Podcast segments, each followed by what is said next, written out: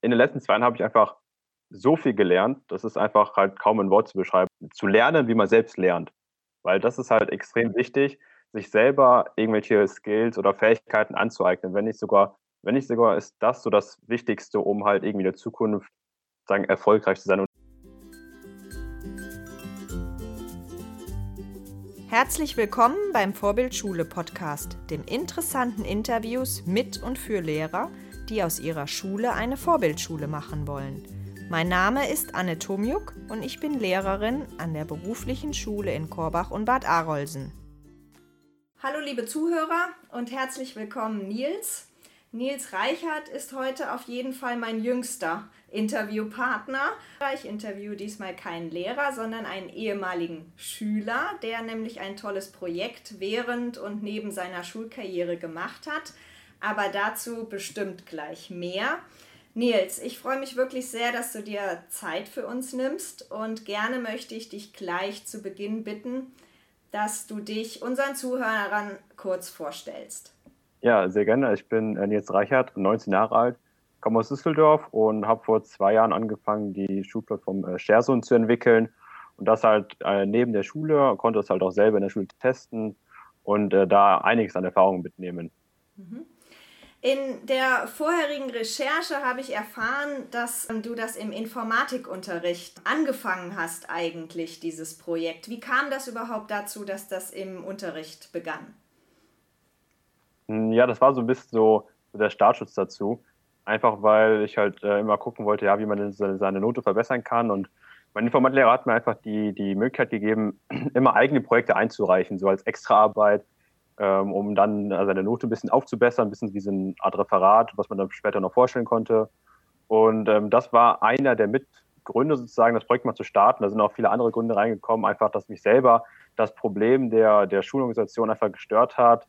Und ähm, dann habe ich einfach gesagt, okay, dann mache ich einfach mal das Projekt, fange das mal an und ähm, dann ist daraus immer ein größeres Projekt entstanden und hat sich immer weiterentwickelt. Mhm. Nimm uns doch einfach mal mit. Was ist denn ShareZone, der Schulplaner? Ja, es geht einfach darum, äh, sich einfach eine Schule zu organisieren. Ähm, das Ganze fing halt sagen vor zwei Jahren an, als ähm, ich mich einfach als Schüler selber sagen besser organisieren wollte und es einfach ganz normal organisieren wollte. Und viele Schüler, die, die haben normalerweise einen analogen Schulplaner, aber viele Schüler fühlen den irgendwie da nicht so richtig, weil Schüler sind manchmal ein bisschen faul und dann läuft das alles über WhatsApp-Gruppen. Man fragt irgendwie nach, was haben wir für Hausaufgaben auf? Können wir nochmal den Infozettel schicken? Wann schreiben wir nächste Klausur? All diese Schulthemen. Und das hat nie wirklich geklappt. Und es ist auch irgendwann mal ein Streit ausgebrochen bei mir in der, in der Schulklasse auf WhatsApp. Und äh, dann dachte ich mir, okay, warum organisiert man sich nicht einfach zusammen? Also ich trage eine Ausgabe ein in die Schul-App sozusagen und dann hat die direkt jeder eingetragen bei sich im Hausaufgabenheft. Und äh, so entsteht dann halt direkt eine Arbeitsspanne von mal 30. Und das hat sich dann immer weiterentwickelt, dass auch dann äh, Lehrer dann dort in die Plattform kommen konnten, Aufgaben einstellen konnten, die ähm, sagen abgeben lassen konnten. Und so hat es weiterentwickelt. Und der primäre Unterschied zu anderen Schulsystemen ist einfach, dass man nicht direkt das Ganze für die gesamte Schule einfinden muss, sondern man kann es direkt nur für seine Klasse runterladen, sofort starten. Also wir können die App direkt runterladen, direkt alles einrichten, man ist sofort dabei und das Ganze halt auch viel benutzerfreundlicher ist als ähm, viele andere Plattformen, was halt sehr wichtig ist, um halt auch die Schüler zuverlässig zu erreichen. Mhm. Wenn ich jetzt als Lehrerin äh, diese ähm, App einsetzen wollte oder möchte, jetzt fürs ja. kommende Schuljahr, was mache ich jetzt? Ähm, man geht einfach in den Play oder App Store oder einfach in, über die Webversion, lädt sozusagen einfach die App runter oder über die Webversion und erstellt dann einfach einen Kurs. Dann erhält man so einen Code, den kann man halt eben teilen. Das ist ein sechsstelliger, wie so ein Passwort, das kann man mit seinen Schülern teilen. Die laden sich dann eben auch die App runter oder ähm, gehen über die Web-App und ähm, können dann sofort starten. Das, das war sozusagen. Und ähm, alles dann äh, ohne, ohne viel Bürokratie. Mhm. Und kann dann jeder was eintragen oder nur wenn ich das starte, dann bin ich quasi der Administrator und die anderen gucken nur? Das hängt davon ab, äh, wie man das dann konfiguriert hat von den Rollen her. Standardmäßig ist es so, dass sozusagen jeder direkt was eintragen kann, so, so Wikipedia-mäßig. Man kann es aber auch, also derjenige, der den Kurs erstellt, der ist sozusagen der Administrator und der kann das auch regulieren, wenn er das möchte. Das ist halt einfach wie, wie bei einer WhatsApp-Gruppe. Der der die Gruppe erstellt, ist auch Administrator. Er kann auch andere Administratoren benennen und äh, dann kann man es einfach so konfigurieren, wie man das auch eben haben möchte. Mhm. Und ein Schüler kann das genauso machen, das habe ich richtig verstanden. Das heißt, wenn das jetzt nicht über einen Lehrer geht, kann das auch genauso über einen Schüler oder Schülerin gehen. Genau, das war halt eben das, sozusagen das Coole dabei. Das heißt, der Lehrer wird dazu nicht gezwungen, das zu machen, sondern er kann es halt eben machen, was halt eben auch ganz gut war, was, was sich halt einfach bei mir in der persönlichen Erfahrung halt eben zeigte, weil oft sind es vielleicht so drei, vier Lehrer direkt dabei und so der Rest der Lehrkräfte war dann halt eben doch eher mehr zurückhaltend und ähm, hat das dann vielleicht doch nicht so gemacht oder war noch nicht ganz so vertraut mit den Medien und alles. Und dann war es gar kein Problem, weil wir als Schüler es einfach machen konnten, konnten die Sachen eintragen und wir konnten es immer top organisieren und waren sozusagen nicht dann vom Lehrer abhängig. Aber es war dann schon euer gesamter Stundenplan da quasi drin und äh, der Lehrer, der mitmachen wollte, konnte das eben nutzen und der Lehrer, der nicht mitgemacht hat, da habt ihr das quasi die Hausaufgaben eingetragen oder Termine eingetragen. Genau. Mhm. Genau, das war dann einfach so, wenn der Lehrer dabei war, dann war er dabei, ähm, dann hat er das sozusagen einfach gemanagt und wenn er nicht dabei war, dann hat er sozusagen einfach die Schüler gemanagt. Mhm. Und ähm, so hat es einfach funktioniert und dann hat sie auch ganz gut, ganz gut geklappt. Mhm. Ich würde gerne mal mit dir über, natürlich auch über dein Projekt noch sprechen, aber du hast ja auch ein Plädoyer, zumindest bei der Digitalität 20, bei dem Barcamp ja losgeschickt, nämlich dass mehr projektorientiertes Lernen in der Schule eigentlich zugelassen werden sollte oder ermöglicht werden sollte. Warum? Ja, einfach aus dem Hintergrund, weil ich jetzt seit zwei Jahre lang sozusagen an meinem eigenen Projekt gearbeitet habe, was ja, also schon ein bisschen mehr als ein Projekt, ist ja schon mittlerweile ein richtiges Unternehmen. Und in den letzten zwei Jahren habe ich einfach so viel gelernt, das ist einfach halt kaum ein Wort zu beschreiben. Allein, so, allein schon äh, natürlich viel in Informatik, also viel, in, viel im Informatikbereich habe ich gelernt, weitaus mehr als im Informatik-Leistungskurs habe ich allein nur in diesem Projekt halt neben der Schule gelernt, aber auch in ganz vielen anderen Fächern, was es irgendwie nur, wo es nur darum geht, halt irgendwie seine Idee vorzustellen, vor Menschen zu sprechen, Sachen zu planen, ähm, vor allen Dingen diese wirtschaftlichen Themen zu verstehen, äh, was Marketing, baut man seine eigene Marke auf, wie arbeitet man wirklich im Team, ganz, ganz, ganz viele verschiedene Dinge, die man halt eben in so einem Projekt halt eben lernt, die man halt so in der Schule nicht lernen kann, weil alles nur in Fächer gestückelt ist und auch meistens nicht wirklich anwendungsorientiert ist. Und wenn man in so einem Projekt arbeitet, dann lernt man wirklich ganz viele verschiedene Dinge und das halt eben direkt anwendungsbezogen und man versteht auch immer direkt das Warum. Also warum muss man denn etwas machen? Oder sagen, warum muss ich mich jetzt zum Beispiel jetzt in die Datenschutzgrundverordnung anarbeiten? Das ist jetzt ganz logisch, damit wir halt eben datenschutzkonform sind, da direkt eine richtige Datenschutzerklärung haben. Man weiß immer ganz genau, warum man halt etwas machen muss und es ist halt eben nicht wie sonst in der heutigen Schule, dass man das einfach nur macht, um eine Klausur zu bestehen, sondern es gibt halt immer halt eben Grund, warum man was macht und kann es immer direkt sofort anwenden. Hm. Hast du denn eine Idee, wie man von diesem Denken, ähm, wir lernen bis zur nächsten Klausur, hin zu diesem projektorientierten Denken kommt? Also für Lehrer und für Schüler gleichzeitig, aber vielleicht aus deiner Sicht der, äh, des Schülers hm. gesprochen. Hm, ja, es ist halt vielleicht einfach so, dass man vielleicht mal mehr einfach, in dem Sinne so, so Projekte in dem Sinne zulässt, die ja vielleicht auch mal mehr als nur eine Woche oder als nur, nur zwei, drei Wochen gehen. Also oftmals hat man immer nur so kleine Gruppenarbeiten. Ich nenne die gerne immer so Alibi-Gruppenarbeiten, weil man jetzt nicht wirklich so in der Gruppe arbeitet. Da arbeiten vielleicht so ein oder zwei Schüler mal motiviert, aber der Rest, der lässt sich irgendwie ziehen, sondern vielleicht einfach mal länger, über einen längeren Zeitraum. Das kann auch durch mal ein halbes Jahr sein oder auch länger. Und ähm, dann könnte das zum Beispiel dann einfach am Ende, am Ende dieser Zeit auch vielleicht der gesamten Schule oder sowas vorstellen. Einfach, wo man mal längerfristig an so einem Projekt arbeitet, was auch ähm, Projekt ist, was halt eben sich die Schüler vielleicht selber ausgesucht haben, was auch am besten halt wirklich ein reelles Problem löst und ähm, dann daran arbeitet, weil da die Motivation am höchsten ist und wenn man sich so am meisten Denken auch selber beibringt wieder. Mhm. Also ich unterrichte ja Wirtschaftslehre in der Oberstufe und in der Einführungsphase packe ich quasi die ganze Theorie oder versuche die in so ein Projekt zu packen und zwar ähm, das Projekt Gründung eines Unternehmens. Und mir geht es darum nicht, dass ich alle zum Gründen eines Unternehmens bringen möchte, obwohl ich finde, davon bräuchten wir viel mehr Menschen hier in Deutschland.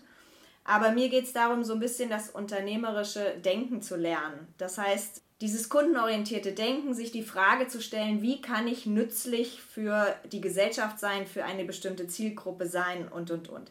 Das ist jetzt mein Ziel was ich eigentlich für jeden interessant finde, weil egal, ob er jetzt wirklich gründet oder eine Ausbildung macht oder studiert, ich denke, dieses, diese Art heranzugehen wäre in jedem Fall nützlich für jeden und würde ihn auch erfolgreich machen oder erfolgreicher. Was würdest du meinen Lernenden mit auf den Weg geben können oder wollen, damit sie dieses Projekt, was ich jetzt kurz skizziert habe, nützlich für sie ist? Weil das beinhaltet ja eigentlich quasi das, was mhm. du schon sagst. Und trotzdem erlebe ich natürlich, dass es nicht alle Lernenden zu ihrem Projekt machen. Und da von deiner Seite erstmal, was würdest du den Lernenden mitgeben? Und dann meine anschließende Frage ist dann, äh, wie kann ich das noch besser gestalten? Aber erstmal hm. die Lernenden, ja. was würdest du ihnen mitgeben, wenn sie so ein Projekt vorgestellt bekommen? Ähm, also ein Projekt, was sie selber umsetzen sollen. Hm. Also sie, okay, sollen, genau. sie kriegen nur die Rahmenbedingungen. Ne? Also sie kriegen jetzt nur wirklich ja. die Rahmenbedingungen. Sie sollen eine Geschäftsidee entwickeln. Ich versuche sie da auch zu unterstützen, ja. um Ideen zu bekommen. Und dann haben wir auch an Jugend gründet, haben wir jetzt teilgenommen. Oder mhm. dann gibt es auch eine Abschlusspräsentation vor Wirtschaftsvertretern in einem Unternehmen, in einem Konferenzraum. So war es zumindest bisher immer. Und da gibt es so verschiedene Steps. Sie müssen auch einen Businessplan erstellen, weil Sie den bei Jugend gründet abgeben und Sie können den auch bei mir abgeben, weil ich den dann teils bewerte. Und das ziehe ich dann quasi, reichere ich mit der Theorie, die im Lehrplan steht, für diesen Wirtschaftsunterricht in der Einführungsphase an. Ähm, das ist meine Idee. Die Frage ist jetzt, wenn du, wenn du jetzt mit deinem ja. Wissen ähm, dich da reinversetzt, was könntest du meinen Lernenden mitgeben, damit sie das auch wirklich als nützlich empfinden? Mhm. Also, was ich dir mitgeben würde, ist auf jeden Fall, die sollen versuchen, so viel wie es geht, irgendwie zu lernen, zu lernen, wie man selbst lernt. Mhm. Weil das ist halt extrem wichtig, sich selber irgendwelche Skills oder Fähigkeiten anzueignen. Wenn nicht sogar, wenn nicht sogar ist das so das Wichtigste, um halt irgendwie in der Zukunft sagen, erfolgreich zu sein oder halt irgendwas zu schaffen. Weil, sei es jetzt irgendwie, also weil die Welt verändert sich einfach extrem schnell und jetzt, natürlich jetzt in den nächsten Jahren ist so, sind so Themen wie Künstliche Intelligenz oder 3D-Druck oder sowas halt eben total wichtig. Aber das ist auch nur die, die nächsten, nächsten Jahre. Das wird uns noch länger beschäftigen, aber in den nächsten 20, 30, 40 Jahren wird es wieder andere Themen geben. Das heißt, da muss man sich wieder halt ähm, neu einarbeiten, neue Themen, neue Sachen lernen. Und das ist eigentlich so mit das Wichtigste, äh, was man eigentlich so können sollte. Das heißt, sich selber in eigene Themen einarbeiten, ähm, selber eigene Dinge lernen, neue, neue Fähigkeiten lernen und immer, immer hungrig sein nach Neuem sozusagen und ähm, sich da sozusagen immer, immer weiterzubilden, weil da das ist eigentlich so das, das Wichtigste. Und ähm, das andere, äh, was auch wichtig ist, dass auch immer halt sagen Fehler zugelassen sind, also oder auch Fehler passieren sollten. Mhm. Äh, weil einfach aus Fehlern lernt man eigentlich mit am meisten. Und ähm, dann versteht man auch viele Sachen, warum zum Beispiel manche Sachen auch gemacht werden. Also zum Beispiel in der Programmierung ist es auch sehr wichtig, dass man zum Beispiel dann auch irgendwann mal wirklich eine gute Codebasis hat, die auch leserlich ist für andere. Das heißt, wenn ich Code schreibe, dass auch andere den Code lesen können und dass wir den Code auch wieder weiter erweitern können um neue Features. Und wenn man dann halt eben, wenn dann eine Person zu einem kommt und zu, zu jemandem, der gerade anfängt, sagen, Programmieren zu lernen und direkt sagt, ja, programmiere immer sauber, programmiere sauber, da, das und das, äh, aus dem und dem Grund, dann kommt man das halt eben direkt einfach, sagen, so dahingeschmissen. Vielleicht verstehen das ja wieder viele nicht, warum man das jetzt genau machen soll. Und dann ist dann das Warum nicht ganz so klar. Und wenn man jetzt mal einfach sagen, die Gruppe machen lässt und dann programmieren die einfach und dann merken die irgendwann nach ein paar Wochen, dass die Codebasis komplett ähm, ja nicht mehr übersichtlich ist und keiner findet da sich mehr zurecht, dann entstehen ganz viele Probleme auf einmal. Und dann versteht das Team wirklich genau ähm, tiefgründig, warum es halt wichtig ist, halt eben zum Beispiel sauberen Code zu schreiben, um dann halt eben langfristig daran weiterzuarbeiten. Deswegen ist dann direkt dieses Warum aus diesem Fehler direkt ganz klar. Und ähm, das ist halt in Deutschland nicht immer direkt so der Fall. Also wenn man auch Fehler macht in Deutschland, dann ist es irgendwie oft immer so, dass man als gescheitert gilt oder ähm, ja, man es irgendwie nicht geschafft hat. Aber das ist eigentlich nicht der Fall, sondern das ist wirklich gut, wenn man halt Fehler macht. Und ähm, das sollte am besten auch in den, in den Projekten passieren, um dann halt einfach diese riesigen Lernfortschritte zu machen. Mhm. Was hättest du dir denn für eine Rahmenbedingung von der Schule und vom Lehrer gewünscht, dass du jetzt quasi dein Projekt nicht komplett nebenbei hättest machen müssen, sondern das in die Schule integrieren können? Ähm, ja, zum einen halt, ja, vielleicht in dem Sinne, das sind jetzt auch nur so Vermutungen, dass man vielleicht einfach so in der Zeit, in, in der Schule das hätte machen können, wo man sich dann halt an, an, seinem Projekt arbeitet oder in der Gruppe arbeitet, man sich dann mit anderen Schülern austauschen kann über Herausforderungen, über Learnings, was man halt gelernt hat, dass man sich darüber austauschen kann, ähm, dass man dann vielleicht auch direkt den, den Lehrer über bestimmte Dinge auch sagen, mit einbinden kann, der einem helfen kann, und ähm, dass man das einfach mal wieder die Möglichkeit hat, sagt, das der, der Schule vorzustellen oder den Klassen vorzustellen, um einfach diese verschiedenen Skills zu lernen, die man halt eben sagen braucht, also Sachen vorzustellen, im Team zu Sachen zu besprechen Und ähm, das gab es halt alles so, so nicht in der Schule. Also wie gesagt, in der Schule gibt es halt vielleicht höchstens ja halt meistens immer nur diese kleinen Gruppenarbeiten, wo diese ganzen wichtigen Dinge aber halt also keine, keine Priorität finden.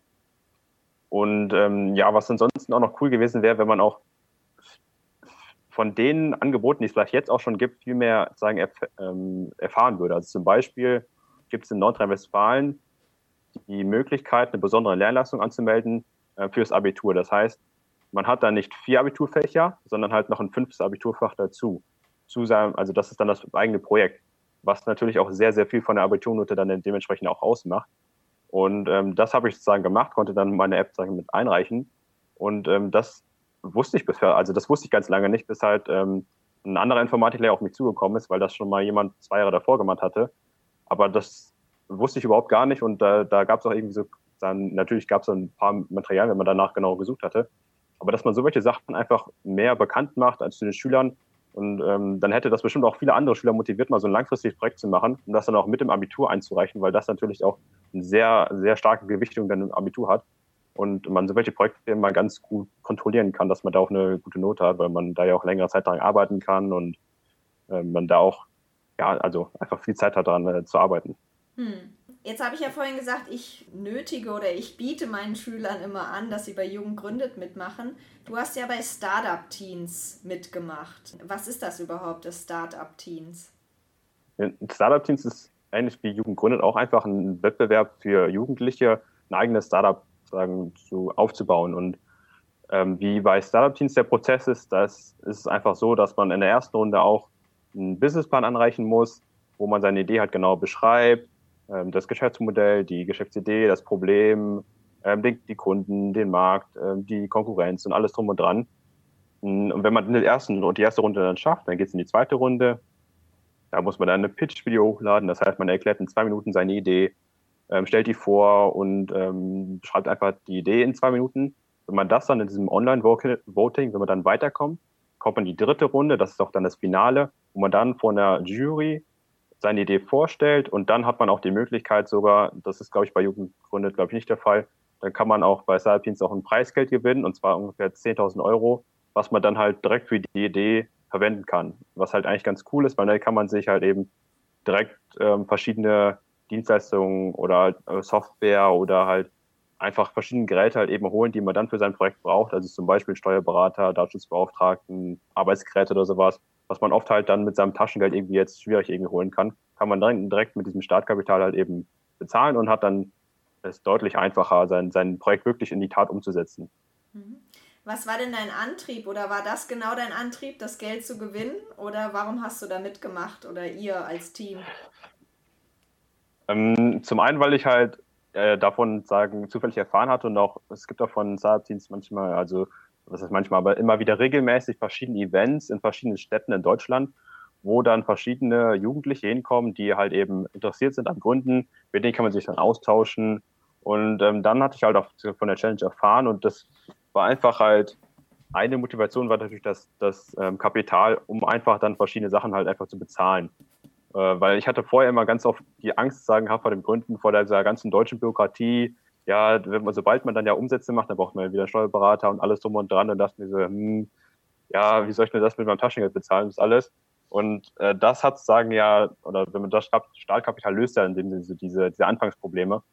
Und ähm, das war dann auch einer mit der Gründe und natürlich auch ähm, dann am Ende auch so ein bisschen auch das Netzwerk, was man halt eben bekommt, weil auch viele, viele erfolgreiche Unternehmer dort im, im Startups-Netzwerk schon sind und man so auch viele Kontakte bekommt, die einem dann auch weiterhelfen können. Und ist diese, dieser Antrieb aufgegangen? Also hast du das wirklich gefunden da?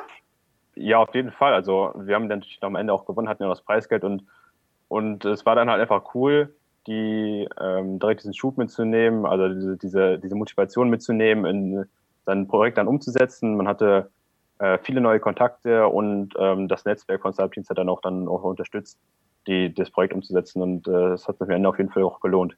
Hm. Ja, schön. Herzlichen Glückwunsch auf jeden Fall. Wie ist denn der Stand der Dinge heute? Also ich glaube, du bist ja, du hast ja gesagt, irgendwie in diesem Jahr, ist es richtig, dass du in diesem Jahr Abi gemacht hast oder letztes Jahr? Nicht, genau, ich habe dieses Jahr Abi gemacht vor ja, ein, zwei Monaten, also genau, Corona-Abi. Super. Und äh, ja, wie, ja, was jetzt so der Stand ist, also wir hatten dann vor zwei Jahren ungefähr hatten wir, da hatten wir den allerersten Prototypen rausgebracht. Der war echt minimal. Also man konnte gerade so Hausaufgaben eintragen, man konnte gerade so Kurse erstellen, aber man konnte keine Hausaufgaben bearbeiten, man konnte keine Hausaufgaben löschen, man konnte keine Kurse löschen. Es war wirklich nur ganz, ganz minimal, um direkt zu sehen, okay, ist überhaupt der, ist, ist überhaupt der, die Interesse von den Kunden da oder von dem Markt und ähm, wie geht es dann überhaupt weiter? Also wollten wir halt mit den Kunden, äh, mit, dem, mit dem Markt sozusagen das Projekt weiterentwickeln, haben das immer weiter gemacht, haben ganz viele verschiedene Features noch ähm, dann per Update einfach nachgeliefert, das Termine, weitere Hausaufgaben-Features, äh, weitere Gruppen, Dateiablage, Infozettel, äh, Stundenplan. Und jetzt auch zur Corona-Zeit haben wir auch ganz viel gemacht, um halt eben den, ja, den, den Bedürfnissen der des Marktes gerecht, gerecht zu werden in dieser Zeit. Also zum Beispiel sowas wie Videokonferenz. Jetzt haben wir auch bald ein Chatsystem, Kommentarsystem. Also es sind wirklich ganz, ganz viele äh, Features dazugekommen, was die, was, was die App einfach in dem Sinne halt mächtiger macht. Und wenn man das einfach an Nutzerzahlen ausdrückt, wir waren ungefähr vom Jahr, waren wir ungefähr bei 1000 registrierten Nutzern gewesen und jetzt nach wieder einem Jahr sind wir jetzt bei 110.000 registrierten Nutzern. Also sind jetzt halt endlich mal so ein bisschen gewachsen. Also bei einem ersten Jahr war es wirklich halt immer sehr langsam gewesen. Da waren wir immer froh, wenn dann so drei, drei, vier neue Nutzer am Tag dazu gekommen sind. Und äh, ist jetzt schön, wenn es sozusagen ausgezahlt hat und jetzt halt viel mehr Nutzer halt eben auf der Plattform sind und man halt auch sieht, dass das eigene Produkt benutzt wird, was natürlich mit am schönsten ist als Gründer, wenn man halt sieht, dass ähm, andere Menschen das eigene Produkt benutzen und das auch dann wirklich cool finden und äh, auch dann eine Erleichterung für den, für den Schultag haben. Mhm. Und was ist dein Plan? Machst du das weiter nebenbei oder wird das dein Haupt Job werden? Was ist denn da so dein, dein persönliches Ziel gerade? Ja, also ich werde es auf jeden Fall jetzt erstmal sagen Vollzeit weitermachen, einfach weil wir da so viel lernen und jetzt jetzt auch eine einmalige Chance ist. Also ich kann jetzt halt schwierig sagen, ich mache jetzt mal drei Jahre Pause, studiere dann und dann komme ich später wieder, weil dann hat sich einfach der Markt komplett geändert. Das heißt, das, äh, das geht halt nicht. Und ähm, genau, das werden wir jetzt auf jeden Fall mindestens ein Jahr weitermachen. Wenn es in einem Jahr nicht geklappt hat, dann hat es nicht geklappt. Und ähm, dann geht es halt normal im Studium weiter und wenn es geklappt hat, dann äh, läuft es halt gut und dann ähm, ja, kann man daran halt eben weitermachen. Also jetzt natürlich einfach ein Jahr weitermachen und dann ähm, da jetzt Vollgas geben und dann, dann schauen, wo, wo man in einem Jahr steht. Ich glaube, jetzt ist doch eigentlich auch der perfekte Zeitpunkt. Also ich meine, du hast als Schüler eh nicht viel Geld gehabt und das heißt, du bist es gewöhnt, in Anführungszeichen, äh, weniger Geld zu haben. Wenn man älter wird, hat man mehr Verpflichtungen und dann ist ja oftmals, sagt man, genau. der Schritt jetzt in die Selbstständigkeit zu machen, ist wieder so risikoreich. Also ich denke, eigentlich ist doch das an deiner Stelle, würde ich jetzt so sagen, der perfekte Zeitpunkt, um das einfach mal zu probieren. Und wie du sagst, die Erfahrung, die du ja da bekommst und die Kenntnisse und Skills, die kann dir ja eh keiner mehr nehmen. Ja, ja, genau. Also halt sowieso neben der Schule, neben dem Studium zu gründen, ist so sowieso eine halt mit der besten Zeiten sozusagen, einfach weil man hat einfach kaum Ausgaben, man lebt meistens bei den Eltern, hat ähm, ja kaum Verpflichtungen, also natürlich man muss in zur Schule gehen, das alles, aber daneben bleibt halt immer noch viel Zeit, die man halt äh, in das Projekt investieren kann. Und selbst wenn das Projekt nicht, äh, selbst wenn das Projekt scheitert, hat man erstens mega viel gelernt und zweitens hat man, geht man immer noch zur Schule. Also man sollte jetzt nicht die Schule abbrechen, das auf keinen Fall, aber man geht ja immer noch weiter zur Schule und hat dann im schlimmsten Fall nur Abitur oder halt seinen, seinen jeweiligen Schulabschluss. Ja. Äh, plus halt diese ganzen Learnings. Das heißt, man, es kann einem ja zeigen, eigentlich fast nichts passieren. Und wenn man dann halt das Ganze erst später neben dem Studium macht, also nach dem Studium macht oder später erst, wenn man 30 oder 40 ist, dann hat man vielleicht auch schon Familie und alles und da muss dann auch halt eben dann, ähm, da, da, da muss am Ende irgendwie Geld reinkommen, um das Kind zu finanzieren, um die Wohnung zu finanzieren da hat man viele Verantwortungen und da kann man halt nicht so ein Risiko eingehen wie halt ein Student oder ein Schüler, der in dem Sinne ja nichts verlieren kann. Und deswegen ist das eigentlich so mit einer der, der besten Zeitpunkte. Ja. Und man sowieso extrem viel Lebenserfahrung vermittelt. Und das ist halt auch das, was man in so Projekten halt eben hat. Mhm. Soweit ich verstanden habe, jetzt hast du eigentlich so aus einem eigenen persönlichen Problem gehandelt. Ne? Du hast gesehen, das nervt dich da an der Stelle, ja. dann hast du da ähm, angefangen, was ein Problem zu, also eine Lösung zu finden und dann war das so ein Selbstläufer und hast dann auch noch ein Team mit dazu geholt und hast dann immer mehr eigentlich aus diesem The Thema gemacht. Das heißt, darin steckte ja wahnsinnig große intrinsische Motivation, das zu machen. Kannst du das in Worte fassen, was genau dich daran motiviert? Ja, also es sind einfach verschiedene Dinge. Also zum einen halt ja dieses eigene, dieses Problem, was ich halt eben gesehen habe, was mich selber einfach gestört hat, dass es einfach irgendwie keine gute Alternative gab, sich richtig zu organisieren. Das zum einen zum, und zum anderen ähm, fand es halt eben einfach cool, ein Projekt aufzubauen, was einfach anderen Menschen irgendwie hilft. Also das ist wirklich echt mit einer der coolsten Gefühle als, als Gründer, wenn man dann wirklich sieht, dass auch andere Leute, die das Produkt cool finden und dann auch halt irgendwie schreiben, ja, das hat mir, hat mir total viel Arbeit, das viel Zeit. Und das sind einfach so Glücksmomente sozusagen als Gründer, wo man dann wirklich sieht, okay, man hat auch anderen Leuten geholfen, ähm, deren Alltag einfach zu machen oder was auch immer. Und ähm, das ist auf jeden Fall auch etwas, was ich halt irgendwie auch weitermachen möchte. Ähm, einfach halt immer an irgendwelchen Projekten zu arbeiten, was halt irgendwie einfach den Menschen irgendwie hilft oder das einfach irgendwen weiterbringt, weil das einfach einfach so, also ich finde es einfach cool, an solche Projekte zu arbeiten. Und ähm, genauso gut könnte ich mir auch dann vorstellen, nochmal irgendwann später nochmal zu gründen und dann halt immer auch immer irgendwas, was halt irgendwie einfach die Menschheit irgendwie voranbringt oder halt irgendwie einfach irgendwie Mehrwert bietet. Weil das einfach, mir einfach extrem viel Spaß macht, an solchen Projekten aber zu, zu arbeiten. Mhm. Wie findet man denn sein eigenes Projekt? Hast du da Tipps? Ja, also zum einen, ähm, oder, oder der, der einfachste Weg ist eigentlich einfach mal mit, mit einem offenen Augen durch den Alltag zu gehen und einfach mal zu schauen, okay, was, was stört mich denn selber sozusagen oder was stört denn andere? Und da dann einfach mal zu überlegen, was denn sonst oder was es für Lösungen gibt oder ja, wie diese Probleme sagen, einfach gelöst werden und ähm, dann einfach zu schauen, okay, ist es irgendwie, ist es eine gute Lösung oder dem nicht. Also zum Beispiel hat schon in der neunten Klasse hat mich total immer gestört, dass ich wenn ich in Rewe oder sowas gegangen bin oder in einen Einkaufsmarkt, dass ich immer Ewigkeiten nach irgendwelchen Produkten suchen musste. Ich musste irgendwie suchen, ja, wo ist denn jetzt die Butter oder so? Ich konnte es halt nie merken und dann dachte ich mir schon, ja, okay, warum gibt es da nicht irgendwie einfach so eine einfache App, wo man dann einfach kurz über eine Suchleiste das in zwei Sekunden gefunden hat, dann holt man das einfach ab mit so einer Tasche oder so. Am Ende habe ich es jetzt nicht umgesetzt und äh, mittlerweile gibt es auch sowas ja von, schon von Rewe als Service. Aber das war einfach halt so ein Problem, was mich zum Beispiel auch wieder irgendwie gestört hat, dass ich dann irgendwie einfach Ewigkeiten immer im, im, im, im Supermarkt irgendwas suchen muss oder so. Und davon gibt es eigentlich total viele im Alltag. Und das ist eigentlich immer ganz cool, wenn man auch ein Problem oder ein Projekt hat, was einen selber betrifft. Das ist immer ganz cool, weil dann kann man halt eben schon viele Sachen viel schneller machen. Also man sollte auf jeden Fall immer noch mit, mit verschiedenen Kunden sprechen und verstehen, wie, wie der Markt funktioniert. Aber es ist deutlich einfacher, denn dieses Projekt umzusetzen, wenn es mich selber betrifft, als wenn es mich halt überhaupt gar nicht betreffen würde. Hm. Ja, auf jeden Fall finde ich das ganz spannend und auch, dass du so das Durchhaltevermögen hast oder hattest auch während der Schulzeit. Also ich weiß bei uns in der Oberstufe, wie viel die Lernenden eben auch wirklich für die Schule machen müssen und wie groß der Inhalt ist und wie, wie stressig auch das Abitur ist. Und dieses Jahr war es ja ganz besonders irgendwie, eine ganz besondere Situation.